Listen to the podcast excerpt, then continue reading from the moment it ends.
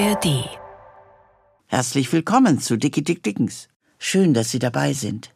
Dickie Dick Dickens ist voller Albernheiten. Die Polizei Chicagos zeichnet sich durch Irrationalität auf höchster Wichtigkeitsebene aus, schrieb einst ein Hörspielkritiker der Süddeutschen Zeitung. Und Gangsterboss Jim Cooper teilt Befehle gerne mit Grunzlauten aus.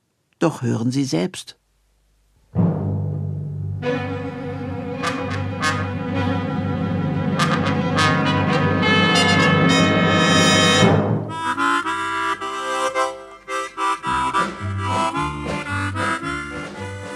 Wir erzählen Ihnen die Geschichte von Dickie Dick Dickens, dem Giganten der neuzeitlichen Verbrechersaga. Dickie Dick Dickens, dem gefährlichsten Herrenfahrer, dessen Pneus je nordamerikanische Straßenkurven radiert haben.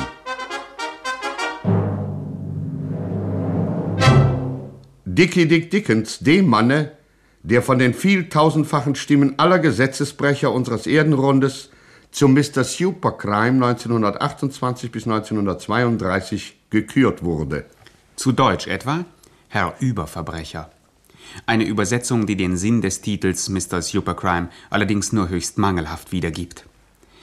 In der Blütezeit des internationalen Verbrechens erkürten die Missetäter aller Länder in einer Fähigkeitskonkurrenz, die von einer großen Handschellenfabrik finanziert wurde, den Besten unter sich zum Mr. Supercrime. Eine Gepflogenheit, die sich damals solcher Popularität erfreute, dass tausende unbescholtener Damen der besten Gesellschaft freiwillig und ehrenhalber einen Diebstahl, einen Ladeneinbruch, eine Scheckfälschung oder ein ähnliches Delikt auf ihr zartes Gewissen luden, nur um in den Genuss der Stimmberechtigung zu dieser Wahl zu kommen. Dickie Dick Dickens aber war, wie wir von seiner Jugendfreundin Bella Cora del Hortini erfahren, durchaus nicht erfreut über diese Ehrung. In seiner bescheidenen, zurückhaltenden Art scheute er sich, zu dem materiellen Nutzen, den ihm seine Tätigkeit einbrachte, auch noch ideelle Ehrungen entgegenzunehmen. Er war überhaupt ein rechter Herzensknabe. Als er im Winter 1925 einen ihm bis vor kurzem noch völlig fremden Menschen beerbte, versank er in tiefes Sinnen. Tja, Effi, was machen wir jetzt? Sollen wir die Erbschaft antreten? Mit solchen und ähnlich markanten Worten pflegte er seinem Sinnen Ausdruck zu verleihen. Es war eine sehr merkwürdige Erbschaft.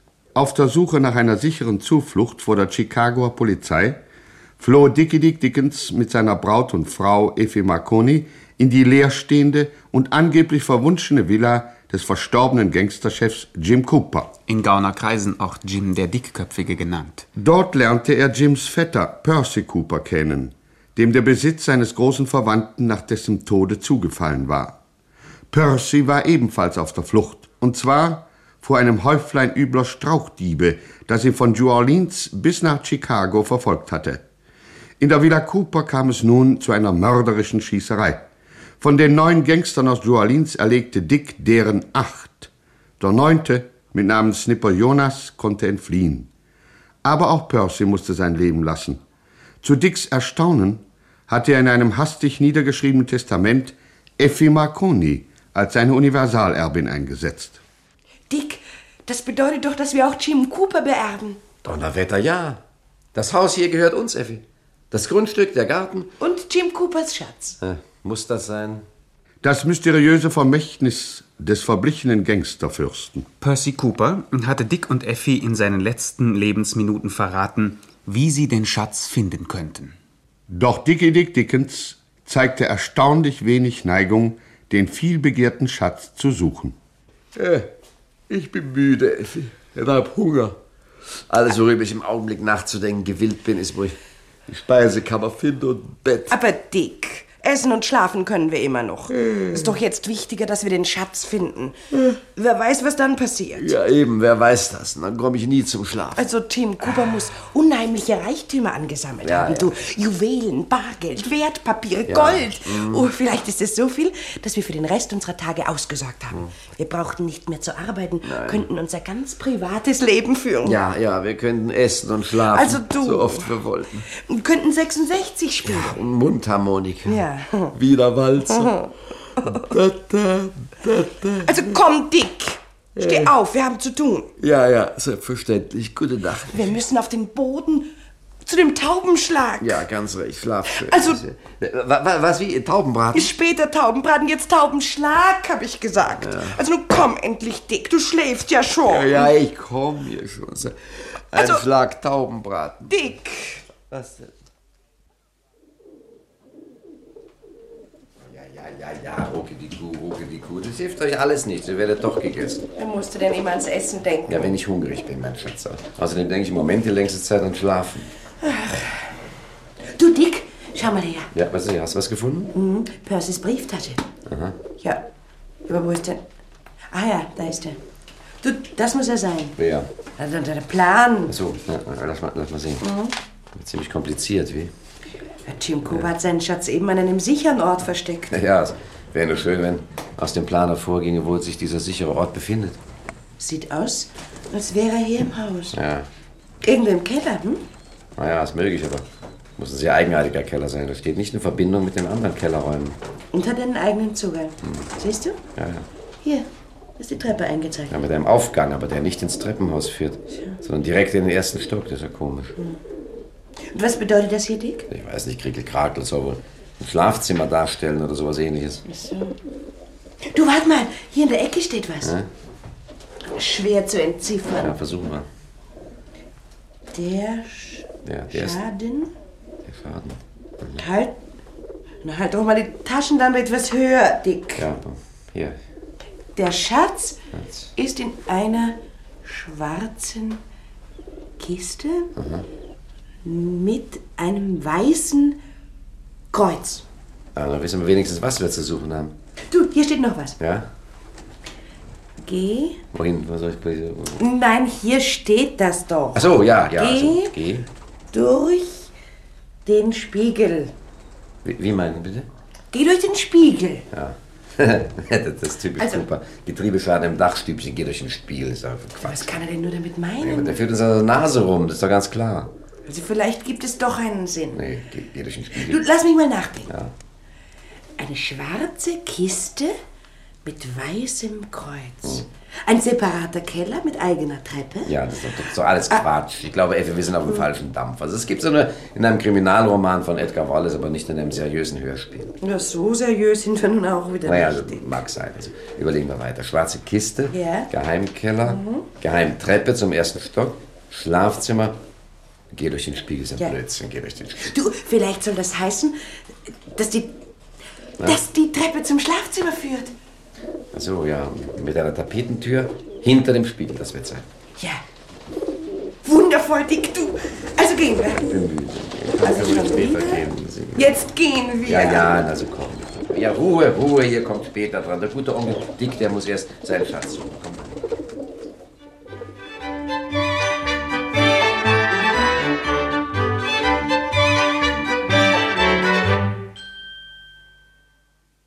Dick und Effi hatten richtig vermutet. Sie fanden das Schlafzimmer, fanden den Spiegel, fanden eine Geheimtür zu einem Geheimgang, der wiederum in eine Geheimtreppe einmündete, die zu einem Geheimkeller führte. Um alles in der Welt. Dick, wo kommen wir denn hier hin? Zu der schwarzen Kiste mit dem weißen Kreuz, hoffe ich. Du nimm mich an der Hand, Dick, Ja, komm, bitte. komm, komm, Mir ist so, so, so unheimlich. Da, hörst du nichts? Wa- Was denn? Nein. Da ist jemand. Ich hör's ganz deutlich, du. Das muss er sein. Jim Coopers Geist. Aber Unsinn. Den haben wir ja nun gesehen, das war doch Percy. Aber die Stimme, Dick, wir haben doch auch die Stimme gehört und das war nicht Percy. Aber Jetzt, jetzt höre ich's wieder. Da, was denn? ein Klopfen. Er pocht gegen die Wand. Ach wo, da tropft irgendwo Wasser von der Wand herunter. Bestimmt. Aber ganz bestimmt. Na, komm weiter, komm, komm. Hilfe! Ja, was ist denn schon wieder? Was ist denn? Da, da hat sich was bewegt. Was war das? Aber nichts Besonderes, man denkt, ist eine Ratte. Eine Ratte? Du, ich, ich will nicht mehr, Dick. Ich möchte umkehren. Bitte, bitte, ich hab solche Angst. Vorhin hast du mir noch ein großes Lied vorgesungen von unermesslichen Reichtümern, die wir hier finden, von einem sorglosen Leben. Das war vorhin, aber, aber jetzt ist es dunkel und Ratten Na ja, gibt's. die werden dich nicht fressen. Da! Ja, was denn?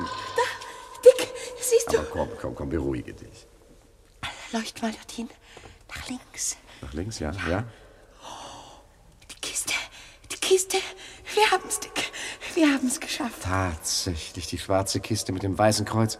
Jim Coopers Vermächtnis. Oh, Dick, mir klopft das Herz bis zum Hals. Willst du immer noch umkehren? Nein, nein, nein. Ich möchte nur wissen, was da drin ist. Ja, ja, ne? Ich bin auch ziemlich aufgeregt. Halt mal die Taschenlampe, ja? Ja. Wackelt ein bisschen. Ja. Der, der, der, der, der, der Deckel hat kein Schloss. Du bist so Moment mal. Moment mal, das wäre ein Janer Kunststück, das werden wir jetzt schnell haben. Augen. Ja.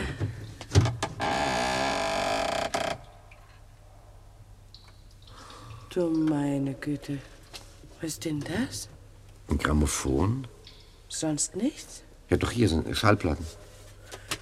Aus der Traum. Hier, eine Platte liegt sogar schon auf. Ihr seid Wichte. Kleine, zudringliche Wichte. Ach Gott. Mit denen macht man kurzen Prozess. Prozess. Prozess. Prozess. Prozess. bitte.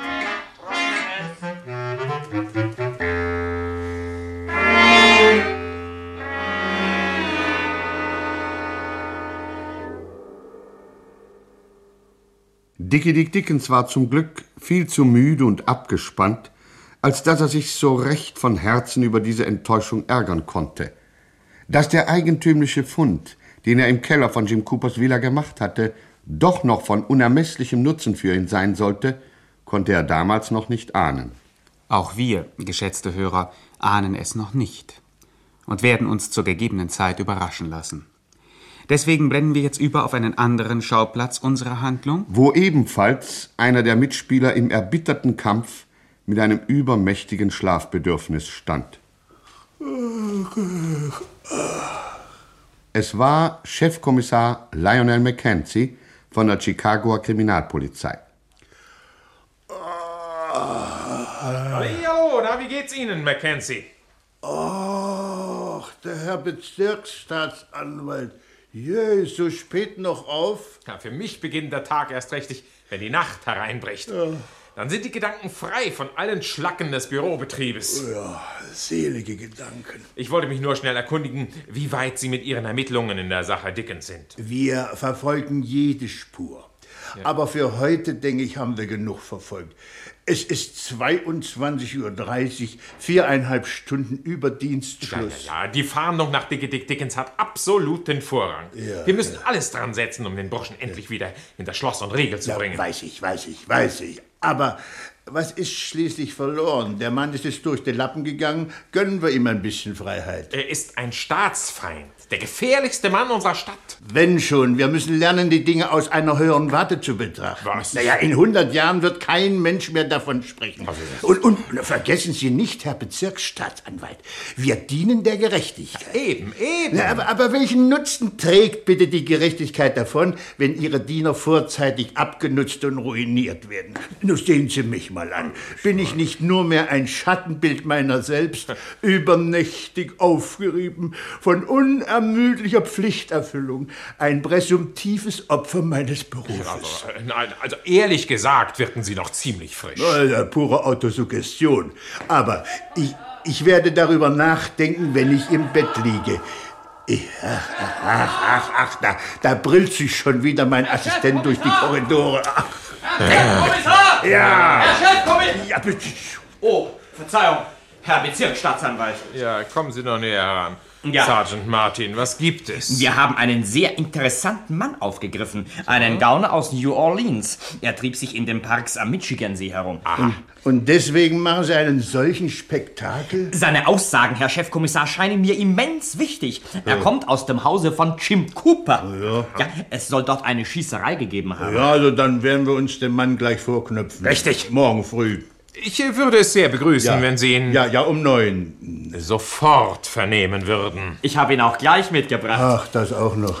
Sehr gut, ausgezeichnet, dieser Mann. Kommen Sie herein, Snipper. Ja, bitte. Ja, ja, gern. Das ist der Mann. äh, Snipper Jonas heißt der. Aha, Sie haben sich also in den städtischen Anlagen herumgetrieben, höre ich? Nicht aus böser Absicht, Herr. Herr. Gucken Sie mal. Es war die einzige äh, Örtlichkeit, die ich finden konnte.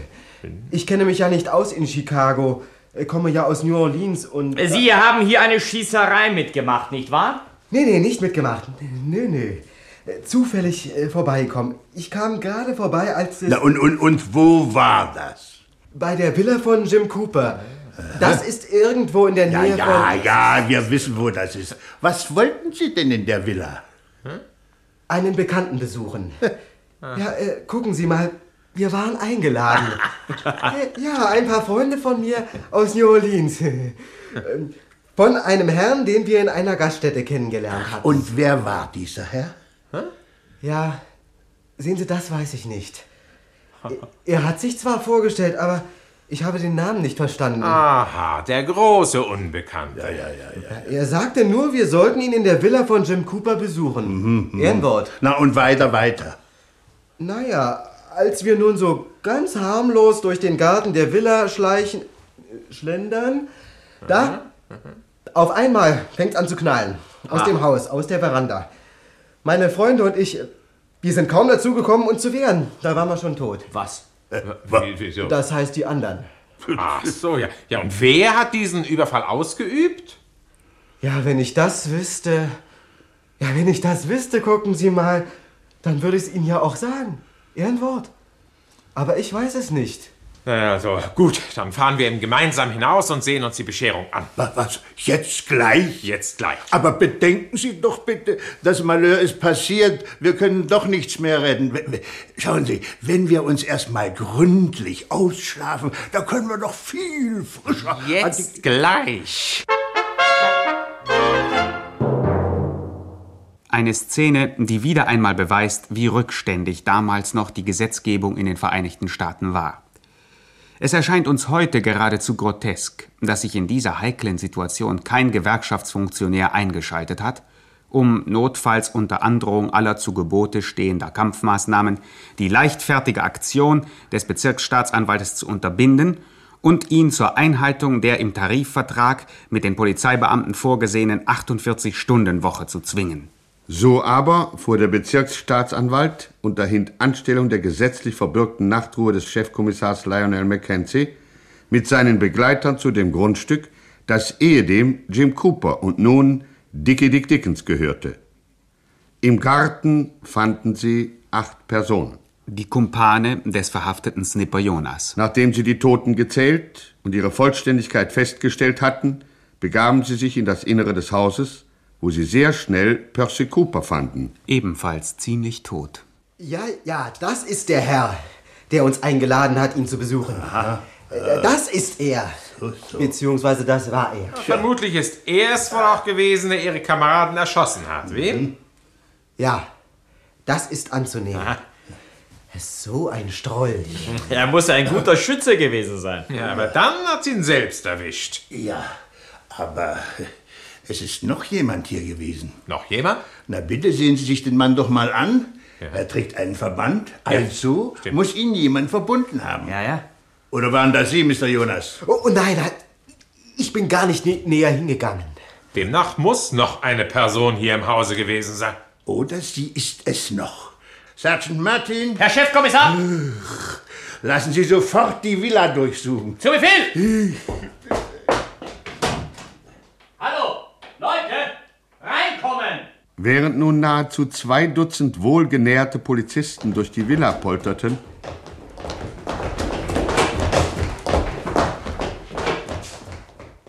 Das waren die Polizisten. währenddessen beschäftigten sich der Chefkommissar und der Bezirksstaatsanwalt weiter mit dem Toten. Ich möchte doch zu gerne wissen, wer dieser Mensch ist. Bändigen Sie Ihre Neugier noch eine Minute. Oder was glauben Sie, warum ich den Toten untersuche? Nee, hat keine Papiere bei sich. Ist aber offensichtlich nicht aus Chicago. Wieso? Nee. Sein Anzug stammt aus einem Konfektionsgeschäft in Tampico. Aha. Äh, die Schuhe, tja, Hm? Und was ist mit den Schuhen? nichts. Sohlen abgetreten, Absätze schief, Fabrikat nicht mehr zu entziffern. Äh, leider auch keine Namensschilder in der Wäsche. Aber halt mal, hier, hier, der Verband. Dem werden Sie doch wohl erst recht kein Namensschild finden. Oh, Sie werden staunen, doch. Das ist ein Notverband und war früher ein Oberhemd. Aha. Ja, und hier, hier sind mit Wäschetusche eingezeichnet drei Buchstaben. Ja? D, D, D. D, D, D? Ja. Ja, was kann das heißen? Na, das kann natürlich sehr viel heißen. Unter anderem auch Dicky Dick Dickens. Donnerwetter! Glauben Sie etwa, dass dieser Mann Dicke Dick Dickens ist? Aber nein, so wie ich Dickens einschätze, läuft er bestimmt nicht mit einem Konfektionsanzug und schiefen Absätzen herum. Ja, aber wenn dieses Hemd tatsächlich Dicky Dick Dickens gehört hat, dann war er es, der diesen Mann verbunden hat. Die beiden müssen sich also gekannt haben. Ich bewundere ihre Kombinationsgabe. Mackenzie, wir haben doch fünf Komplizen von Dickens in Haft. Ja? Vorausgesetzt, dieser Mann sei ein Bekannter von Dickens. Müssten die ihn doch auch kennen. Mein Kompliment, Sie übertreffen sich selbst. Herr Chefkommissar! Herr Chefkommissar! Wir, wir haben das ganze Haus durchsucht. Vom Dach bis zum Keller. Ja, Keine verdächtigen Personen gefunden? Weder Verdächtige noch Unverdächtige. Sehr gut. Ach, dann gehen wir jetzt schlafen. Ja, halten Sie es nicht für richtiger, wenn wir jetzt erst Dickens Komplizen kommen lassen, damit Sie die Leiche identifizieren? Habe ich mir's doch gedacht. Was du heute kannst besorgen, das Ja, verschieben. ja, ja, ja. Also, Martin. Herr Chefkommissar! äh, Lassen Sie die Leute abrücken. Jawohl. Wir fahren noch zum Gefängnis.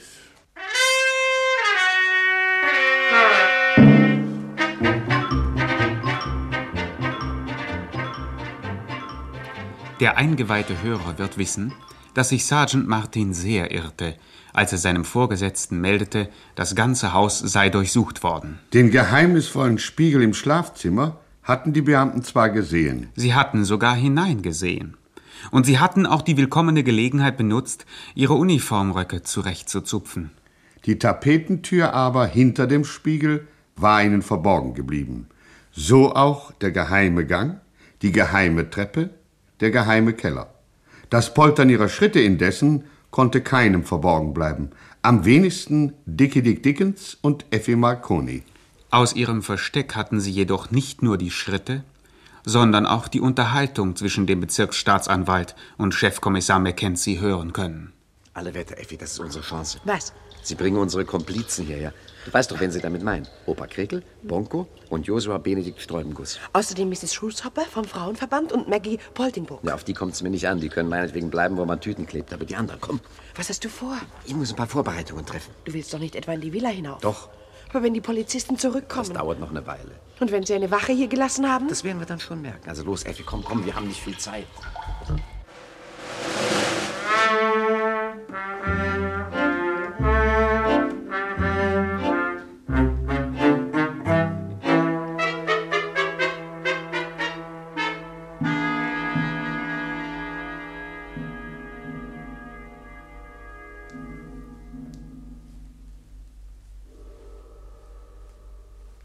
Siehst du, das Haus ist leer. Aber wir wollen vorsichtig sein mit dem Licht. Ja. Wahrscheinlich haben sie im Hauseingang einen Posten zurückgelassen. So, und jetzt lass mal sehen. Jim Cooper war ein Uhrensammler. Hier in der Halle steht allein mehr als ein Dutzend Uhren. Einige davon werden ja noch intakt sein. Na, sag mal, was willst du denn mit den Uhren? Von- Von hier zum Gefängnis fährt man ungefähr eine Viertelstunde, zurück wieder eine Viertelstunde. Unter den Häftlingen, die sie herbringen wollen, befinden sich zwei Damen. Die brauchen mindestens 20 Minuten, bis sie marschfertig sind, macht insgesamt 50 Minuten. Ja, aber- Fünf, lass mal, lass mal. Fünf Minuten sind schon verstrichen. Dann dauert es also eine Dreiviertelstunde, bis sie wieder da sind. Ja, aber sonst hast du Komm, keine komm, Beschwerden. komm, komm, an die Arbeit, Effi. Wir ziehen alle Uhren auf und stellen sie auf 10 nach 11. Also jetzt glaube ich auch, dass du dich mal gründlich ausschlafen solltest, Dick.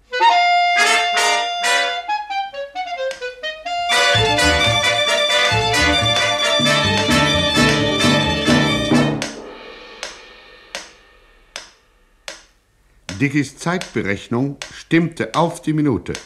Genau eine Dreiviertelstunde später kamen die Polizeibeamten in die Villa zurück. Und mit ihnen kamen die Häftlinge. Was ist denn nur hereinspaziert, mein Herr Du mein Schreck, du mein Schreck, lieber, lieber Herr Chefkommissar, das kann doch nicht Ihr Ernst sein. Sie wollen uns doch nicht etwa in dieses Haus führen. Warum sollte ich denn nicht? Weil es verhext ist, das müssen Sie doch wissen. Man nennt das Haus die Todesgrube. Potz, Blitz und Donnerschlag! Nun hören Sie schon mit Ihrem Gejammer auf, Mr. Bongo. Ich muss schon sehr bitten. Schlimm genug, dass uns diese Idioten mitten in der Nacht aus dem Schlaf reißen. Na, na, Was na, na. denken Sie sich überhaupt? Sie Krümel von einem Polizisten, ne? Befleißigen Sie sich bitte eines angemessenen Tones, Mrs. Poltingbrook. Was angemessen ist, bestimme ich. Und wenn Sie zehnmal Staatsanwalt sind, vor mir stehen Sie stramm. Ich finde es auch empörend, dass Sie uns in die kühle Nachtluft Das, hinaushetzen. das ginge ja noch. Aber dass man uns in dieses Haus führt, wo es überall spukt. Ja, nun drehen Sie doch erst mal näher, meine Herrschaften. Je schneller wir äh, fertig werden, desto eher können Sie dann wieder das Haus verlassen. Schnell oder langsam ist dir egal, junger Freund. Der Tod ist mitunter verdammt flink. Dem genügen die paar Minuten, die wir hier zu tun haben. Dummes Gerede, Geistergeschichten. Wer wird denn solchen Humbug glauben? Ja, Mo- Moment, ich, ich, ich bin bestimmt nicht abergläubisch, aber in diesem Fall muss ich Opa Kreckel recht geben. Man sagt allgemein, dass Jim Coopers Geist in diesem Haus Ja, nun, dann, dann sehen Sie sich doch endlich die Leiche an, die Sie identifizieren soll. Dann können Sie ja wieder gehen. Hahaha, eine Leiche, da haben wir es ja. Hier gibt es nur Leichen. Jeder stirbt, der in dieses Haus Nun, nun, hereinkommt. nun sehen Sie mich mal an. Bin ich etwa Ja, tot? ja, Moment, Moment. Sie sind ja auch noch nicht wieder draußen. Zum Donnerwetter, was ist denn los? Wer hat denn das Licht ausgeschaltet? Ja, jemand muss die Sicherung rausgeschraubt haben. Das ist Jim Coopers Geist. Martin, Martin, Herr Chefkommissar, Sie bleiben bei der Tür und passen auf, dass niemand das Haus verlässt. zu Befehl, Herr Passen Chefkommissar. Sie auf, Herr Chefkommissar. Jetzt passiert. Jetzt passiert. Es schlägt bald unser letztes Stündlein. Also, also, jeder bleibt auf seinem Platz. Hören Sie doch endlich auf, uns Befehle zu geben, Sie Pinsel. Oh jemine, oh jemine. Die Hölle ist los, sag ich, die Hölle. Wenn keiner eine Taschenlampe. Heiliger Klabautermann, das ist ja schlimmer als die Biskaya bei Windstärke 12.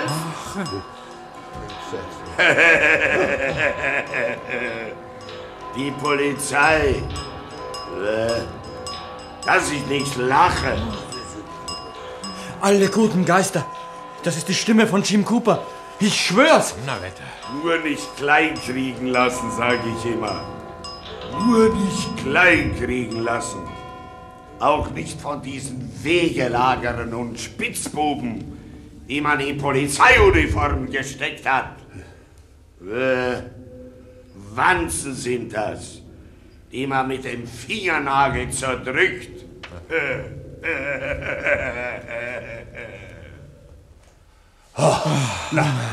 Dem Himmel sei Dank. Dieser Höllenspuk ist zu Ende. Ah, und jetzt geht ja auch wieder das Licht an. Na, ein Glück, ein Glück. Ich habe schon gedacht, ich werde wahnsinnig bei diesem Lärm. Mir ist noch ganz schwummrig, Herr Chefkommissar. Das war wirklich Jim Coopers Stimme. Ja, ja, nun ist es ja vorbei. Ja, aber die Gefangenen? Was? Wer kennt sie? Sehen Sie doch nur, unsere Gefangenen sind verschwunden. Was? Verdammt nochmal, Sergeant Martin. Zu Befehl? Haben Sie etwa jemand rausgehen lassen? Nein, bestimmt nicht. Ich habe die ganze Zeit in der Tür gestanden. Ich verbürge meinen Kopf dafür. Es hat niemand das Haus verlassen. Ja, ja, aber die Leute sind fort. Weggefegt. Wie vom Erdboden verschluckt.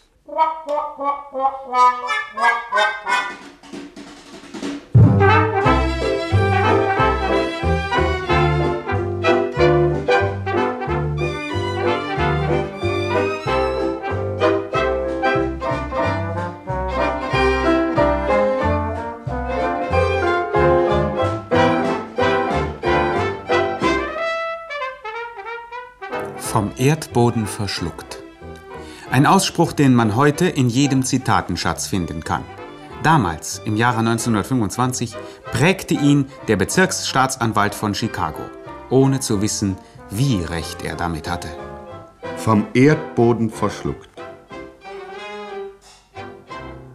Fünf Häftlinge waren es, die man eine halbe Stunde zuvor aus der städtischen Strafanstalt von Chicago geholt hatte. Unter schriftlicher Quittungslegung und ehrenwörtlicher Beteuerung, dass man sie noch in der gleichen Nacht zurückbringen werde.